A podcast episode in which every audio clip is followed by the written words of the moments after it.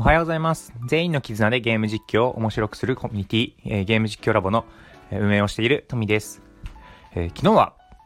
ゲーム実況ラボ集会、あの、僕たちが週に1回、えーゲーム実況を面白くするための企画を、えーライブ配信で視聴者と一緒に配信する活動をしているんですけども、え昨日したのは、まあ、ちょっと前にもお話ししていた、え心を揺さぶるコンテンツを、え実際にプレイしてみるっていうことで、ママに会いたいという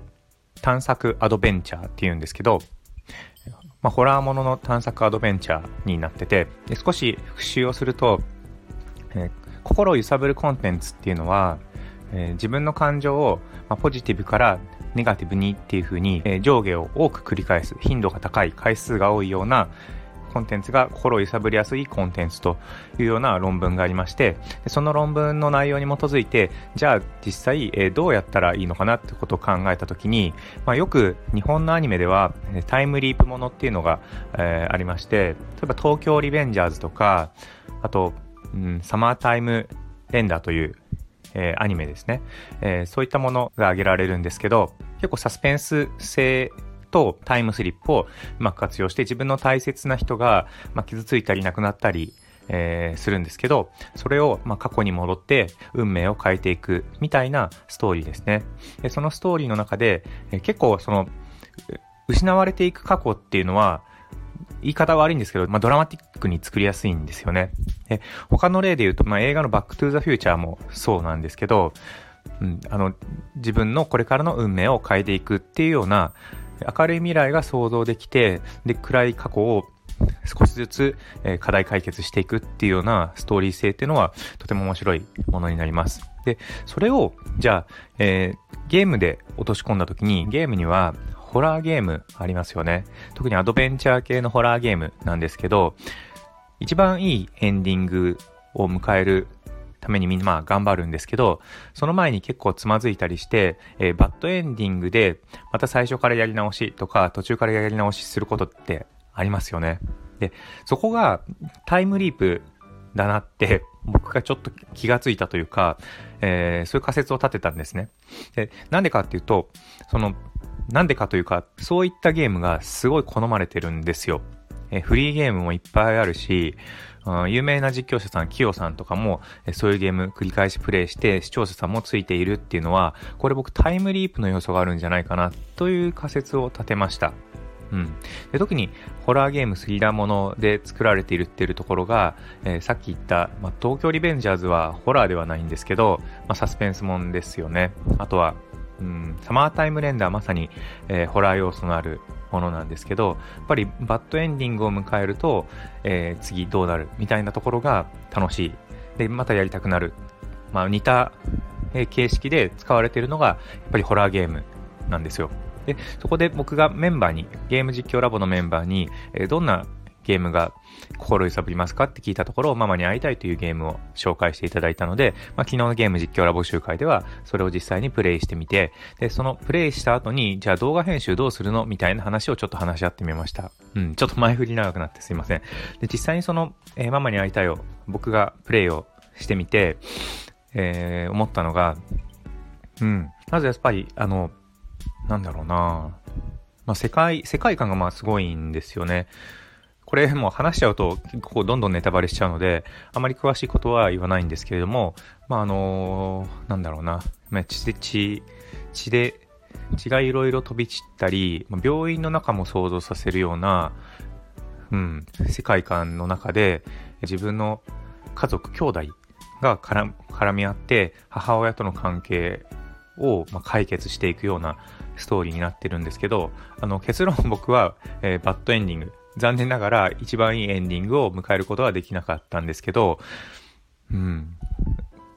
やっぱりその心を揺さぶられるコンテンツっていうことは間違いなくて、その母親と自分の関係とか、まあ兄弟とかね、えー出てくる中で、えー自分は前向きに、まあ、進んでいこうみたいな意思を一生懸命突き通していく、ま女の子の話なんですけど、やりました。で、えー結論としては、やっぱりまたやりたい。で、これ視聴者サイドからしてみると、どうなるのかなって考えたときに、視聴者がじゃあまた見て、見てみたいような動画編集を考えてみたんですね。例えば、えー僕が昨日プレイしたものについては、まあ、途中でバッドエンディングを迎えてしまうんですけど、じゃあ普通のゲーム実況だと2回目、3回目と、えー、いいエンディングを迎えるために、まあ、何度も挑戦して、それが、えー、1回目、2回目、3回目というこう形で動画投稿されていくと思うんですけど、まあ、そういう流れをどうやったら作れるの？っていう感じですよね。うん。で、えー、冒頭はどうするか、エンディングはどうするか、みたいなところを、実際に、えー、動画編集者をしているドデンさんとヨネさんと一緒に、えー、語り合った企画だったんですけど、うん、動画編集者は動画編集者の目線で、やっぱり動画作りを考えてくれて、うん、面白かったので、えー、一緒にそういうですね、コンテンツ作りを考えてみたい人には面白い配信だったんじゃないのかなと思います。これ、えー、僕のライブ配信のチャンネルのでアーカイブ見れますので、えー、気になることはよく見てもらったら楽しいかなと思います。ただ、僕がちょっと思ったのは、えー、この僕トミーにとっては初めてのゲーム実況になったので、え結構ドキドキしながらやったし、うん、プレイ時間がね、1時間ちょっとぐらいだったと思うんですけど、正直結構いっぱいいっぱいでした。あの、事前に有名実況者さん、まあ、キヨさんという実況者さんの、えー、実況を見て、自分がどういう風に、えー、実況するのかってことを少しシミュレーションしながらやったんですよね。キヨさんは自分で喋るところと、えー、キャラクターが喋るところをうまく使い分けてて、まあ、自分で喋るところはものすごく、え、思い切ったうん、ちょっとしたバカな話も交えながらやっていく。ただ、キャラクターが喋るところは、すごく感情を込めてやっていくんですけど、やっぱりその感情の込め方みたいなものとか、えー、自分が喋るところの持っていき方が全然足りない。当たり前ですけどね。うん、足りないと分かりました。あとは背景情報がやっぱり僕にはないので、えー、過去何回もそのホラーアドベンチャーをプレイした経験がないので、他のゲームと比較してとか、過去の同じ作者と比較してみたいな、うーん、話を広げるえ、方法がなかったですね。なので、ここはやっぱり、えーと、経験が大事だなってことが分かりました。よくあのゲーム実況をうまくするにはってトークスキルを上げるっていうのがあるんですけど、まあ、トークスキルの前提条件としては話を、えー、広げる背景知識が必要だなって。まあ、それは当たり前ですよ。どんなことでも当たり前で、仕事でもそうなんですけど、うん。